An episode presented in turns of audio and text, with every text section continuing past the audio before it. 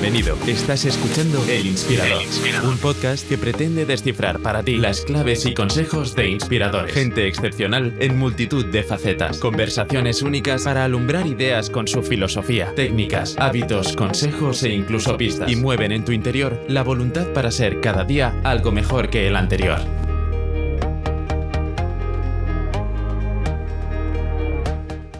Los dioses confundan al primer hombre que descubrió la manera de distinguir las horas. Y confundan también a quien en este lugar colocó un reloj de sol para cortar y destrozar tan horriblemente mis días en fragmentos pequeños. Ni siquiera puedo sentarme a comer a menos que el sol se marche. La ciudad está tan llena de esos malditos relojes.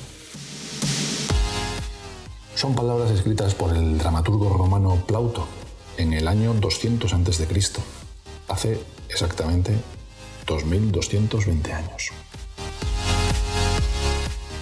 Hoy todo el mundo sufre la enfermedad del tiempo. La palabra aburrimiento no existía hace 150 años, y es que el hastío es una invención moderna. Si eliminamos todos los estímulos, nos ponemos nerviosos, nos entra pánico y buscamos algo, lo que sea, para emplear el tiempo. ¿Por qué estamos siempre tan apresurados? ¿Cuál es el remedio contra la enfermedad del tiempo? ¿Es posible o incluso deseable hacer las cosas más despacio? Hemos desarrollado una psicología interna de la velocidad, de ahorrar tiempo y lograr la máxima eficiencia. Pero ahora ha llegado el momento de poner en tela de juicio nuestra obsesión por hacerlo todo más rápido. Correr no es siempre la mejor manera de actuar. La evolución opera sobre el principio de la supervivencia de los más aptos no de los más rápidos. A medida que nos apresuramos por la vida, cargando con más cosas hora tras hora, nos estiramos como una goma elástica hacia el punto de ruptura. Hoy no haremos una declaración de guerra a la velocidad, ya que ésta ha ayudado a rehacer el mundo de manera extraordinaria y liberadora. ¿Quién quiere vivir sin Internet o los vuelos en avión? El problema es nuestro amor a la velocidad, nuestra obsesión por hacer más y más en cada vez menos tiempo. Ha llegado demasiado lejos. Se ha convertido en una adicción, una especie de idolatría. ¿Te retrasas en el trabajo? Hazte con una conexión más rápida a Internet. ¿No tienes tiempo para leer esa novela que te regalaron en Navidad? Aprende a la técnica de la lectura rápida. ¿La dieta no ha surtido efecto? Prueba con la liposucción. ¿Demasiado ocupado para cocinar? Cómprate un microondas. Pero es que hay ciertas cosas que no pueden o no deberían acelerarse. Requieren tiempo. Necesitan hacerse lentamente. Cuando aceleras cosas que no deberían acelerarse, cuando olvidas cómo ir más lentamente, al final pagas un precio. Porque es inevitable que una vida apresurada se convierta en superficial cuando nos apresuramos, rozamos la superficie y no logramos establecer verdadero contacto con el mundo o con las demás personas. Como escribió Milan Kundera en su novela La lentitud, publicada en 1996, cuando las cosas suceden con tal rapidez, nadie puede estar seguro de nada, de nada en absoluto, ni siquiera de sí mismo. Todas las cosas que nos unen y hacen que la vida merezca la pena ser vivida, la comunidad, la familia, la amistad, medran en lo único que siempre andamos cortos, tiempo. Y también lo sufren los niños. No nacen obsesionados por la velocidad y la productividad, sino que somos nosotros quienes hacemos que sean así. Los colegios les enseñan a regirse por el reloj y a emplear el tiempo de la manera más eficaz posible. Incluso nosotros, los padres, reforzamos esa lección cargando sus horarios de actividades extraescolares. Todo transmite a los niños el mensaje de que menos no es más y que ir más rápido siempre es mejor. Hemos olvidado la espera de las cosas y la manera de gozar el momento cuando llegan. En los restaurantes son cada vez más los clientes apresurados que pagan la cuenta y piden un taxi cuando aún están tomando el postre. Muchos hinchas abandonan pronto los partidos, por muy indeciso que sea el resultado, solo para ganar al tráfico. Luego está la maldición de la multitarea. Hacer dos cosas a la vez parece muy inteligente, eficiente y moderno. no obstante, lo que suele significar es hacer dos cosas no tan bien como deberían hacerse. Si seguimos así, el culto a la velocidad solo puede empeorar. Cuando todo el mundo se decide por la rapidez, la ventaja de ir más rápido desaparece y nos fuerza a ir más rápido todavía. Hoy hablamos de lentitud. Estos son pasajes del libro Elogio de la lentitud. Conversamos con Carl Honoré, padrino del movimiento Slow y autor de varios libros en la materia. Carl nació en Escocia, pero se considera canadiense. Después de graduarse en la Universidad de Edimburgo en Historia e Italiano, trabajó con niños en las calles de Brasil, donde se inspiró para iniciarse en el periodismo. Desde la década de los 90 ha informado sobre Europa y América del Sur, trabajando tres años como corresponsal en Buenos Aires, de ahí su impecable castellano. Su trabajo ha aparecido en innumerables publicaciones como Economist, The Observer, American Way, National Post, Globe, Mail, un sinfín. Actualmente trabaja y vive en Londres con su mujer y sus dos hijos. Hablaremos de su libro, publicado en 2004, Elogio de la lentitud. Pero además, en 2008 publicó el libro Bajo presión, Cómo educar a nuestros hijos en un mundo hiperexigente, que recomiendo efusivamente a aquellos que tenemos hijos. Y en relación con la lentitud, también publicó más tarde, en 2013, una guía muy detallada titulada The Slow Fix, Soft Problems, Work Smarter and Live Better in a Fast World. Recientemente se ha publicado en castellano su último libro, del que me encantaría hablar en el futuro con él de nuevo. Elogio de la experiencia, cómo sacar partido de nuestras vidas más longevas, en el que sale en defensa del valor de la experiencia vital y profesional, en este podcast hemos conversado con profesionales de dilatada experiencia porque valoramos esa experiencia como imprescindible. El libro Elogio de la lentitud me fascinó de tal forma que creo que yo creo que cambió mi vida. El elogio que hace de la lentitud sin duda influyó en mi forma de entender el ocio, el viaje, el trabajo. Yo tenía 26 años, me acababa de casar y era el momento de asentar esas bases para la futura vida. El dogma central del movimiento slow es el de tomarte el tiempo necesario para hacer las cosas como es debido y en consecuencia disfrutar más de ellos. La filosofía del movimiento slow proporciona las cosas que nos hacen realmente felices. Buena salud, un medio ambiente en buen estado, comunidades y relaciones fuertes y vernos libres del perpetuo apresuramiento. El libro repasa cómo nos afecta la rapidez y cómo conseguir lentitud en multitud de aspectos de la vida, la comida, la ciudad, el deporte, la medicina, el trabajo, el ocio, los hijos y también de forma extensa en el sexo. Para Honoré, las ventajas de ralentizar son indiscutibles. Parecen claras respecto a la comida, puesto que invita a comer de una forma más pausada, a comer de forma más sana y a disfrutar de la buena compañía de nuestra familia, amigos o colegas de trabajo. Pero mi libro también, por ejemplo, habla de la ventaja de ralentizar el cuerpo y cabeza. Leo del libro. Mantener la mente activa es hacer un mal uso de nuestro recurso natural más precioso. Es cierto que el cerebro puede obrar maravillas cuando tiene puesta la marcha directa, pero rendirá mucho más si se le da la ocasión de desacelerar de vez en cuando. Reducir la velocidad de la mente puede redundar en una mejor salud, calma interior concentración reforzada y capacidad de pensar en un modo más creativo. El ser humano piensa más creativamente cuando está sereno, libre de estrés y de apremios. Y que si uno está sometido a la presión del tiempo lo ve todo como a lo largo de un túnel. Esto encaja con los momentos llamados eureka. No suelen producirse en una oficina donde se trabaja a ritmo rápido o durante una reunión muy estresante con mucha frecuencia tienen lugar cuando nos encontramos en un estado de relajación, sumergido en la bañera, cocinando o incluso corriendo en el parque. Ciertamente, los pensadores más grandes de la historia conocían el valor que tiene el sosiego mental. Charles Darwin decía de sí mismo que era un pensador lento. Honoré resume que para, eh, para empezar a ir más despacio, lo mejor es comenzar poco a poco. Como nos dice durante la conversación, buscando durante el día una actividad, la que a cada uno convenga y sirva, que ayude a bajar el ritmo.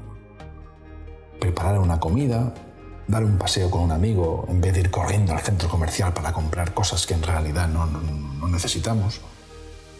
leer el periódico sin encender la televisión, o al hacer el amor, primero un masaje lento en el que tomarse el tiempo para conectar con tu pareja, o sencillamente concederse unos minutos para sentarse y permanecer inmóvil en un lugar tranquilo. Si pequeños actos como estos te hacen sentirte bien, pasa a lo más importante. Replantéate tu horario laboral o, por ejemplo, haz campaña para que tu barrio sea un lugar más amable para los peatones. A medida que la vida mejore, te preguntarás, ¿por qué no decidí antes hacerlo todo un poco más lento? Sin más dilación, Carlos Nore, la tortuga que ganó la libre.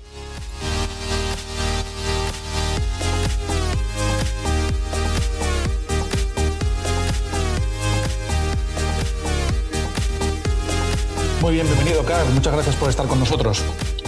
Gracias a vos. Para mí es un auténtico placer y un honor. Yo tengo una edición de tu libro en, Ah. español, pero no, no, creas, esta, esta edición es de 2005. Es la cuarta edición Es que dice la las- sexta edición. La sexta, no Sí. me digas. En España salió en enero de 2005, primera edición. El libro lo escribiste en el 2004, ¿verdad? Salió en inglés en, en el 2004, sí. Sí, yo, bueno, me, me- me compré la sexta edición en octubre del 5 y me lo leí entonces. Me lo leí porque además, repasándolo des- a- hoy y estos días para hablar contigo, pues lo típico que guardas aquí, pues notas de los hoteles en los que lo has leído, porque has apuntabas cosas y demás, ¿no? Sí, sí, sí. Un viaje en el tiempo. Sí, sí, sí, sí, sí. Así es que fíjate desde cuándo, desde cuándo tengo el libro.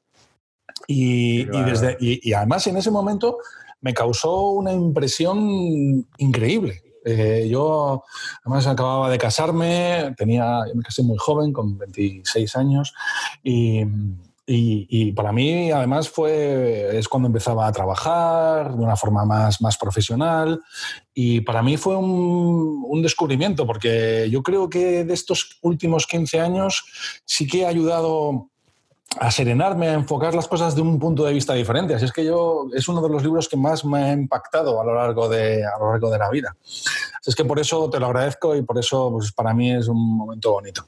Me alegro mucho. Gracias. Sí, sí, sí. Eh, me gustaría, antes de entrar a hablar de unos detalles del libro, eh, que, te conociéramos un poco más. Ya hemos conocido algo más de ti en la introducción, eh, pero yo, yo me gustaría preguntarte dos cosas directamente, ¿no?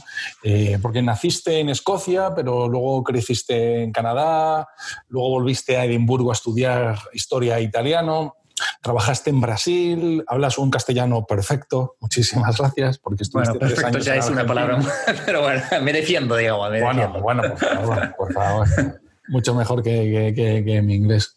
Y como periodista, además, has trabajado como corresponsal en los medios de comunicación más importantes en muchos países, ¿no? Eh, ahora vives en Londres, ¿verdad? Vivo en Londres, sí. Estoy hablando desde mi, mi, mi búnker en Londres, mi sofá, mi sofá muy usado en estos últimos meses en Londres. Sí, totalmente, totalmente.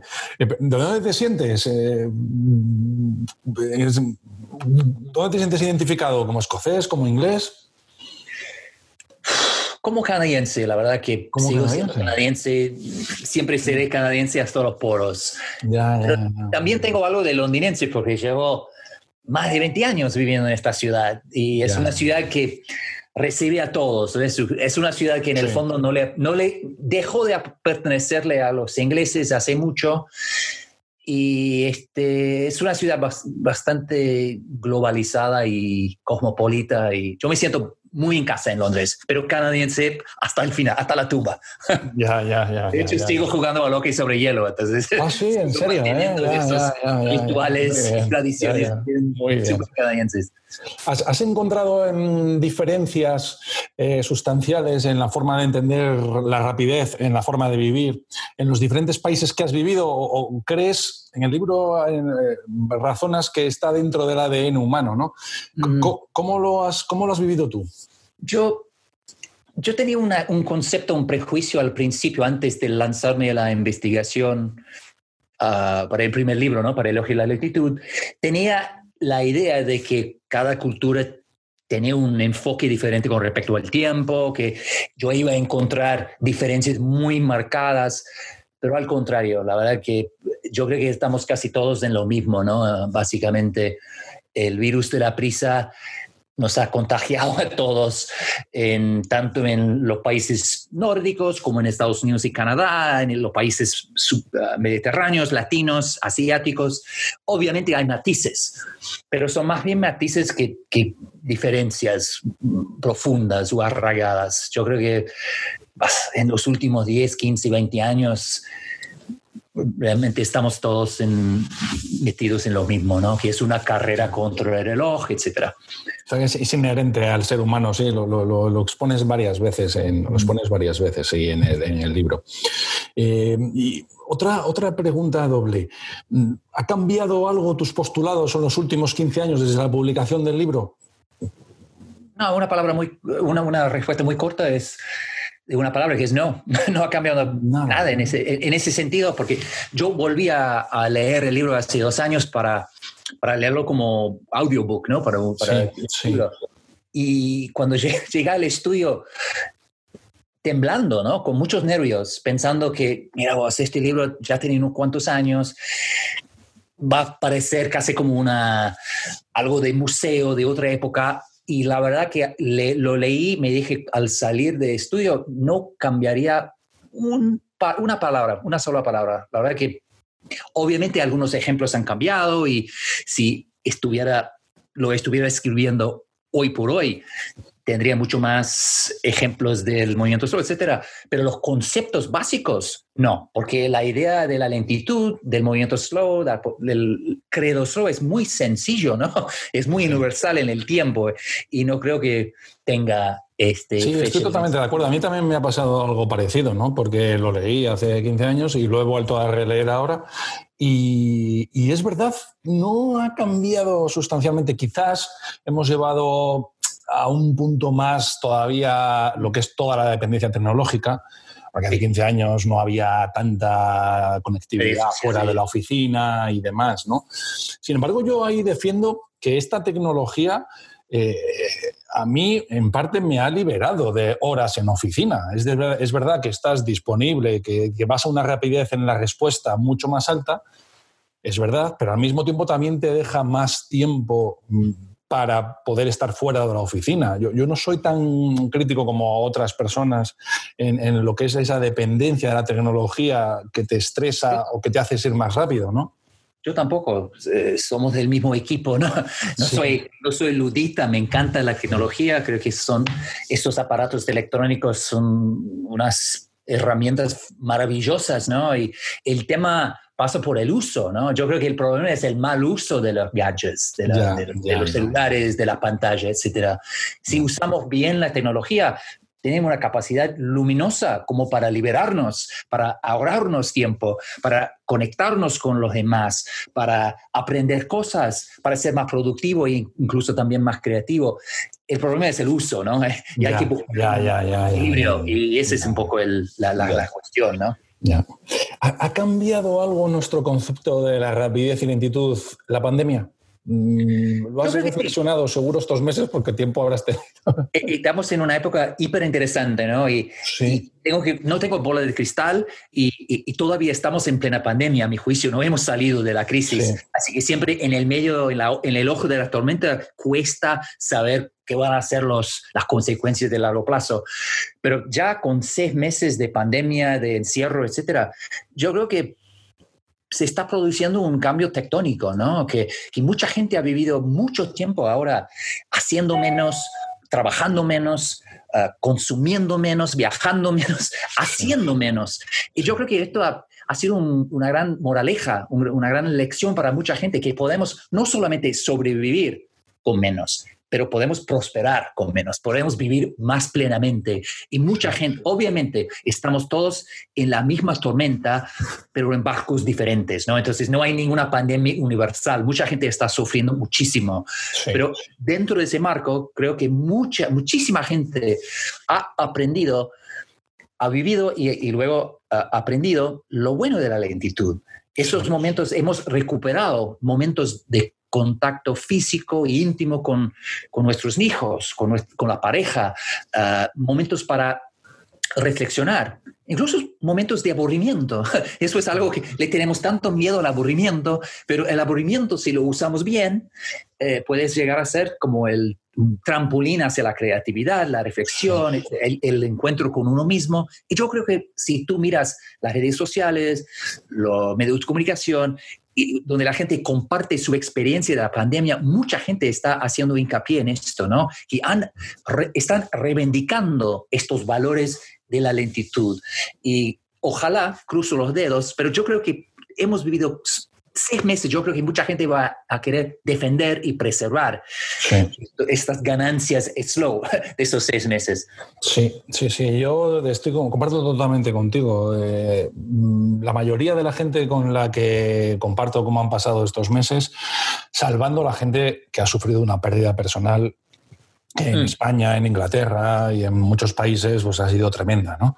Pero salvando esa parte, el que no lo ha sufrido eh, de cerca, es que estado encantado. Es que, es que da igual que tuvieras una casa grande, una casa pequeña, la gente que ha estado acompañada, si estabas solo me imagino que ha sido peor, pero la gente que ha estado en familia, la gente que ha bajado, me decía el otro día uno de mis mejores amigos que, eh, que en el confinamiento, es decir, en, la, privación de libertades, al no poder viajar, al no poder tener que hacer actividades con los niños, ha encontrado una felicidad plena. Ante, ante no hacer absolutamente nada, ¿no? Y eso es parte de las, de las defensas del movimiento slow, decir, oye, tómatelo todo con un poco más de tranquilidad, ¿no? Sí, sí, es un gran reencuentro con la, la sencillez. Las cosas son las cosas más sencillas, más humanas, más eternas de todos los tiempos. Fíjate que nadie se encuentra en su lecho de muerte mirando hacia atrás diciéndose, ojalá hubiera pasado más tiempo en la oficina, mm. haciendo compras en el shopping mm. o, corriendo entre dos actividades eh, estructuradas. No, las cosas que definen una vida bien vivida son las cosas sencillas, lentas, humanas, como compartir eh, eh, eh, una cena en el, detrás de la casa, ¿no? una cena que dura un par de horas, ¿no? Con la familia. O dar una vuelta por el barrio con, el, con tu pareja. o, simplemente charlar un poquito con tu abuelo. Entonces, esas son las cosas que yo creo que mucha gente ha tenido la oportunidad de multiplicar en su día a día. Y, van, a querer, van a querer seguir con, con esa ganancia, con ese ese dibujo. Sí, eh, En el podcast hablamos con Enrique Danz eh, sobre su libro Viviendo en el futuro, eh, que defiende que el cambio de las que tenemos que tener un cambio en la concepción de las ciudades, ¿no? Esto es previo a la pandemia. Como tú además explicas muy bien hace 15 años la, la sinrazón de las ciudades, ¿no? el diseño de las ciudades para los coches, la presión medioambiental. de hecho, tú, tú, defines en el libro las ciudades como un gran acelerador de partículas que imprime rápidamente a, todo, ¿no? Eh, pero también la situación de pandemia puede, puede llevarnos a ese cambio. ¿Crees que será suficiente como para poder hacerlo? Yo creo que sí, porque ya se está dando, ¿no? En muchas ciudades del mundo están reconfigurando el paisaje urbano, ¿no? Ah, con crear o generar un ambiente más, más slow, o sea, están creando más espacio para peatones y ciclistas, están cerrando. Yo a, a 20 metros de mi casa, todos los fines de semana, ahora cierran una calle principal de tiendas y negocios y la dejan abierta al público. Entonces parece un cuadro de Bruegel, ¿no? Está, la calle está llena de, de, gente del barrio, gente llega de otros lados, comiendo, la pasejata como tipo a la, italiana, todo y, y, la gente, a la gente le encanta, le encanta. Entonces el, el consejo de mi barrio ya está pensando en, en prolongar este, porque lo iban a hacer durante el verano, ahora lo van a hacer hasta octubre, y yo creo que terminará siendo un cambio permanente. En muchas ciudades que han creado más espacio para ah, bicicletas y, peatones, ya han dicho que estos cambios serán permanentes, o sea, no son cosas efímeras, son cambios sísmicos de largo plazo. Sí, que, que se necesita un, catalizador en ese momento. En Madrid también cierran la castellana todos los domingos para la gente, la castellana entera. Y, es, es, una idea muy obvia, ¿no? En el fondo, ¿no? que la, ciudad tiene que existir para, el, para el ciudadano, no al revés. y eso es, el, eso es darle vuelta a la tortilla, ¿no? Un poquito, ¿no? Para, recuperar el, eh, la ciudad para el ser humano, ¿no? Para el ciudadano, no para el coche o para el camión o para, para el estrés, ¿no? Sino para la humanidad. En, el libro eh, identificaste un montón de áreas en que la rapidez ha tomado nuestras vidas, pero yo te sugiero una que no he visto del todo en el libro y es, eh, es en el cine, en las películas, porque eh, el cine se ha, acelerado de una forma vertiginosa en los últimos 15 años. Eh, antes las películas empezaban tus 15, 20 minutos de introducción, de pausa, de cama para presentar los personajes, las tramas, pero ahora es que no te dan ni un minuto. Desde el minuto uno ya tienes una escena de acción, de comedia.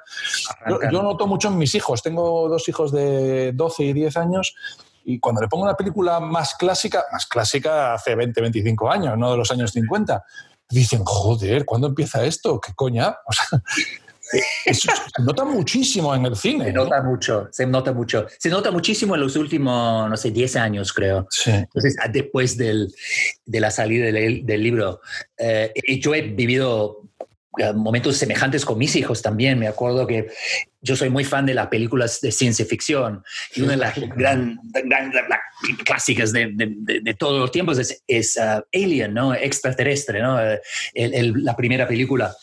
Y yo me acuerdo que me la puse para mi, mi, hijo, que también es muy fan de la película, y su, su compañero, y tuvimos que dejarla. Y incluso a mí me parecía muy lenta la película, muy lenta. Entonces, eso subraya el hecho de que nos contagiamos sin darnos cuenta, ¿no? Eh, estamos todos marinados en el mismo, la misma sartén, digamos, la misma salsa de estrés, distracción, estimulación y rapidez. Y perdemos un poco la, el la vista del panorama completo. Entonces, toca a veces salir un poco de, ese, esa salsa para cuenta, Sin darte cuenta, te, pero mil cosas, ¿no? Totalmente. Eh, pero fíjate, simplemente para redondear un poco, eh, terminar el, tema de la, la película, hay una contracorriente, ¿no? En el mundo del cinematográfico. Hay muchas películas ahora debajo del, del lema slow movies, slow cinema, cinema slow, directores o guionistas, etcétera, creando películas con más dándole más tiempo ¿no? a, la trama, a la narrativa, incluso a las imágenes, a, la rapidez con la cual pasan las imágenes. Entonces, hay una contrarreacción que, entra es, minoritaria, pero sí existe, sí, sí, y se agradece, ¿eh? se agradece en algunas películas no tanto contemplativas, pero sí hay algunas series de, que son más lentas, más... más, no sé si viste la película Roma, ¿no? De, eh, no, no, no, no, no vi la película Roma. que, es una película de lenta, slow, por excelencia, que ganó el premio Oscar, ¿no? ya, ya, sí, totalmente. Entonces, hay mucha demanda, ¿no? El ser humano necesita obviamente nos, nos agrada, nos, nos excita, nos, nos da placer, ¿no? Cosas rápidas, pero necesitamos también cosas lentas, ¿no? Entonces... Sí, yo también soy un fan de las películas de ciencia ficción y de, a mí da una nave espacial que, que me encanta. Pero recientemente he visto una, una, serie británica, Normal People. Eh, una ah, serie fascinante, preciosa, una obra de arte. Es muy lenta. Muy lenta, sí. Muy lenta. La construcción del personaje, Sí, y fíjate que es, es, una eh, eh, es una serie basada en una novela escrita por una escritora irlandesa de 28 años, ¿no sé? y, hablan de, ese, eh, de esas novelas, esa novela como la primera novela de, de la generación digital. O sea, sí, pues fíjate no tiene es una, nada digital. pero es digital. Ya. Bueno, tiene uh, Sí, sí, por supuesto. Tiene el... Pero como dices tú, el el ritmo es lento, ¿no? Eso, eso me genera mucho optimismo, ¿no? Porque yo creo que uno de los prejuicios que, que la gente tiene es que la, la, lentitud es para los viejos o para los, los que no crecieron con pantallas, con tecnología. Es mentira. El ser humano, ya que tengas 20 años, 30, 40, 80 años, necesitamos lentitud. Y eso me pareció interesante cuando tuvo tanto éxito esa serie Normal People, ¿no? Al ser una serie tan lenta, pero un exitazo. Eso subraya lo que sí, sí además tiene un público objetivo joven, ¿no? Súper joven. Sí, sí, sí. Bueno, eh, no es que seamos jóvenes, jóvenes, ¿no? Pero vamos, que habla de la habla, empieza en el instituto, ¿no? O sea, de, los, de 20 y pico, sí. Fíjate que otro ejemplo eh, que va por el, mismo, por el mismo camino, ¿no? Es que hay un nuevo ritual que no sé si se ve en Madrid o en Barcelona, pero se ve mucho en Londres, o se veía, ¿no? Pre-pandemia, eh, en New York también, que se llama stacking. No sé si te suena, ¿no? Stacking. Stacking. Mm. stacking stack, la palabra stacking en inglés es como pila o empinar o amontonar, ¿no? Entonces, cuando los chicos salen a tomar un café en algún lado, amontonan sus celulares en el medio de la, de la ah, mesa. No, no, lo conocía, ¿no? Y lo que hacen es que él que, agarra, él que agarra primero el celular para mirar Snapchat, paga la cuenta de todos. Ya, ya. Y, y, me parece genial, porque es una, una manera de decir que tenemos este momento aquí juntos. Nunca vamos a volver a tener este momento. ¿Por qué arruinarlo tratando de estar en varios momentos al mismo tiempo? Y ese es un ritual que nació de los propios nativos digitales. No es algo impuesto por los baby boomers ni por mi generación eh, X. Son los jóvenes que han llegado a la misma conclusión, que Snapchat es fantástico, eh, queremos la banda ancha más rápida del mundo, pero necesitamos momentos lentos para poder conectarnos, para poder llevarnos bien, para, para, para rehumanizarnos. Esa es un poco la clave. acuerdo contigo que, que la juventud, eh, porque en el libro ah, explicas muy bien, a mí me gusta muy bien la introducción que haces histórica en cada capítulo, que eh, está muy bien escrito el libro, tengo que decir. El hecho de que empieces con una anécdota y acabes con la misma anécdota del libro es, magistral. Eh, pero es que cada capítulo, además, eh, lo, enfocas con cómo hemos llegado hasta aquí, ¿no? Pero, pero luego das algunas pistas y luego además en tus posteriores libros como Slow Fix y demás, pues ya más, das más medidas prácticas para poder ralentizar un poco. Y, entre las pistas que das, eh, una de ellas es trabajar menos. Y los jóvenes, es verdad que tienen un concepto de trabajar algo menos de los que han trabajado las generaciones pasadas. Eh, y, Sin ninguna duda. Sí.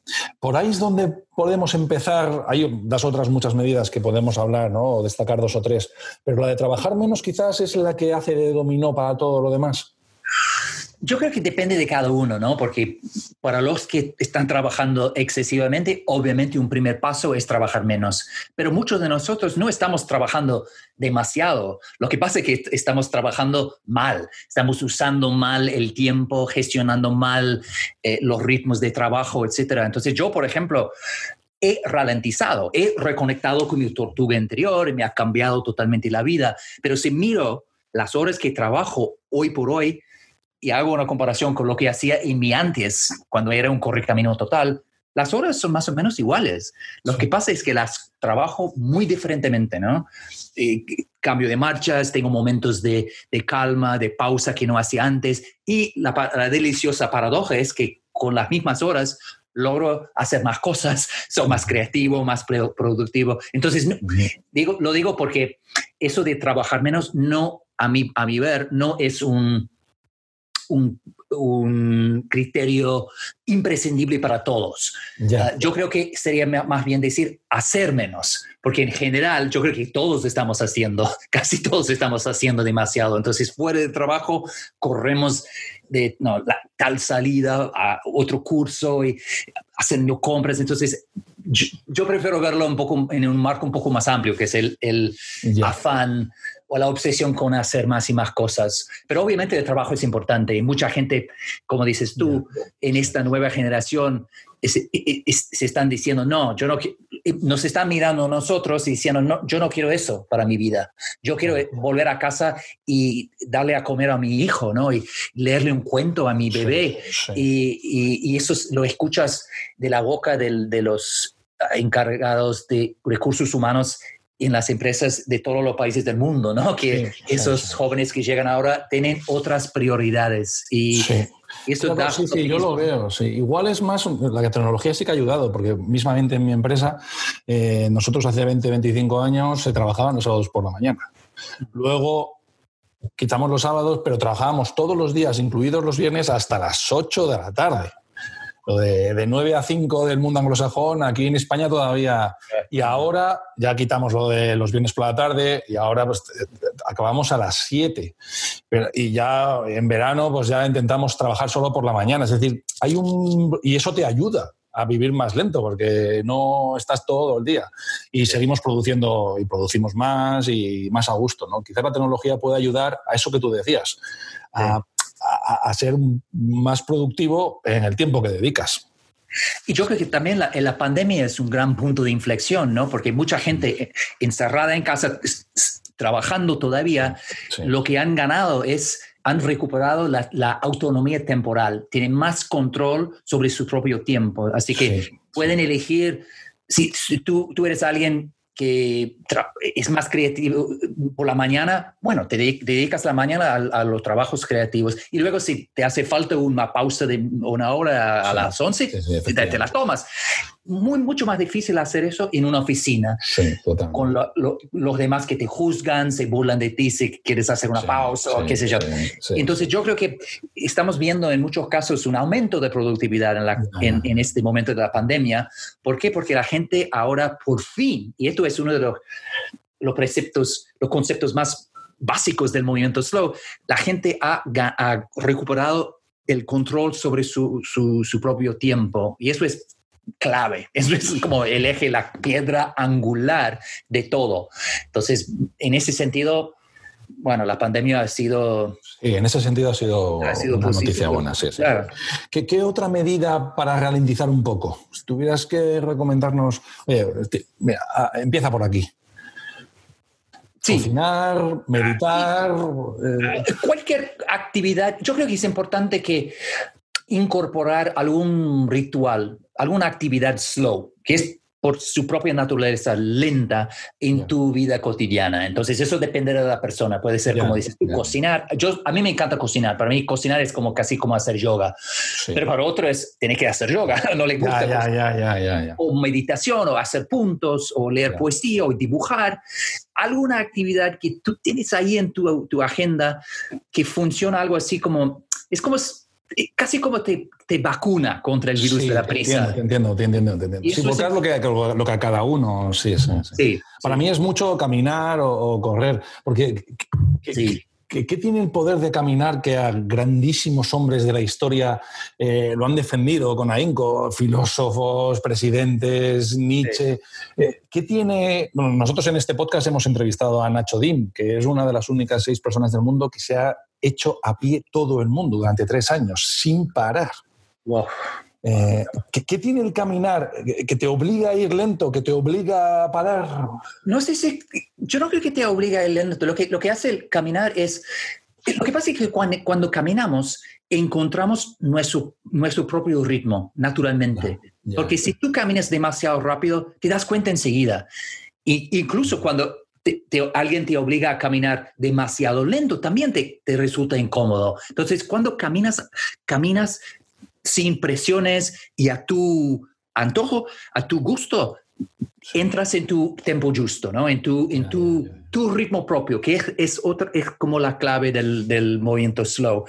y además, obviamente es sano, es una actividad sana para el cuerpo y activiza o cataliza un poco la mente. Entonces, porque eso es otro gran beneficio del movimiento slow, es reconectar la mente y el cuerpo, porque es un vínculo que se ve sistemáticamente anulado por la cultura de la prisa, de la estimulación, del multitasking. Y caminar, y eso me refiero a caminar sin escuchar música, sin, simplemente caminar, como soñando despierto, dejando fluir los pensamientos. ese estado te permite reconectar la mente y el cuerpo, que es otra piedra angular ¿no? para una vida sana y bien vivida y para una vida lenta, slow. Ya, ya, ya, ya, Sí, sí, muchas gracias. Me gustaría regalarte un par de libros por, por, la, por tu tiempo y, tus palabras, Carl. El, primero de ellos es este libro de Nacho Dean, de la persona que entrevistamos que había cruzado el mundo andando a pie, eh, que se llama Libre y Salvaje, la gran aventura de la vuelta del mundo a pie que es un libro precioso, precioso. Además, mm. Nacho lo explica muy bien, eh, con anécdotas muy divertidas. Ahora, ahora acaba de sacar su segundo libro eh, que relata la aventura de haber cruzado a nado los seis continentes del mundo. Pero este de caminar es, es muy... porque además comparte mucho eh, los, los, predicamentos del movimiento slow. Él iba con su propia tienda, paraba y te habla muchísimo de lo que, de lo que te ayuda el, el bajar de ritmo, observar, hablar, etcétera, ¿no? Lo voy a buscar y lo voy a leer. y luego el segundo libro, fíjate qué casualidad, ¿no? Hablábamos antes de lo que es la, sencillez y la frugalidad. Y a mí hay un libro que, también me, encantó, que leí hace años, de, de Emily Westacott, que se llama Wisdom of Frugality. Ah, sí, sí. Sí, ¿lo conoces? Lo leí, pero lo leí hace como 20 años, ¿no? en la universidad. sí, sí, sí, habla de lo que es la, sabiduría de la frugalidad, ¿no? Eh, soy consciente que no es lo mismo lentitud que frugalidad, que son dos cosas diferentes, ¿no? Pero es verdad que las filosofías comparten cosas similares. ¿no? Sí, tienen puntos en común, sin ninguna duda, sí. yo creo que van de la mano, ¿no? La frugalidad, el minimalismo.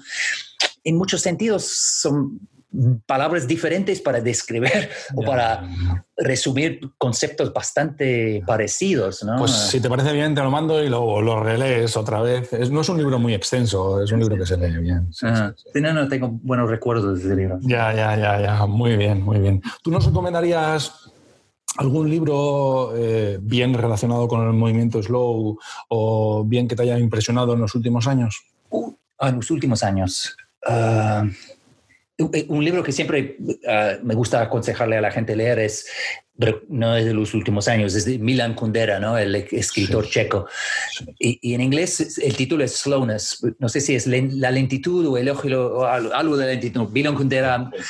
Y es, es, es una meditación fascinante, matizada, sutil, divertida sobre la lentitud ¿no? y sus, sus beneficios. ¿no? Y él también habla del, del, vínculo íntimo. ¿no? Vos usaste la palabra uh, sabiduría, ¿no? Él, él, habla de la sabiduría de la lentitud, la sensualidad, la humanidad, uh, el placer, todas esas cosas que nos brinda la lentitud cuando reconectamos con esa esa tortuga interior. Entonces, pero es, es, un ensayo cortito. No es, no, no es un ensayo, es más bien novela, pero novela barra ensayo, ¿no? y fantástico como libro, me encantó. Muy bien, muy bien. Pues muchísimas gracias, muchísimas gracias, Carl, eh, por tu tiempo. Eh, a ver si en el futuro podemos coincidir y hablar de tu último libro sobre la experiencia, que me ha encantado. Ya, ya, hablaremos sobre él en otro momento. En este podcast nos gusta entrevistar a, gente con trayectorias profesionales muy largas y hemos entrevistado a varios de ellos. Y, valoramos, o yo valoro profundamente el valor de la experiencia. ¿no? Eh, y además son gente que la mayoría de ellos está en activo todavía. Eh, entonces eso es muy enriquecedor. Tendremos oportunidad en el futuro. Asignatura pendiente. Asignatura pendiente. Muchísimas gracias por tu tiempo, Carl. Muchas gracias. Gracias a vos. Adiós, un placer. Hasta la próxima.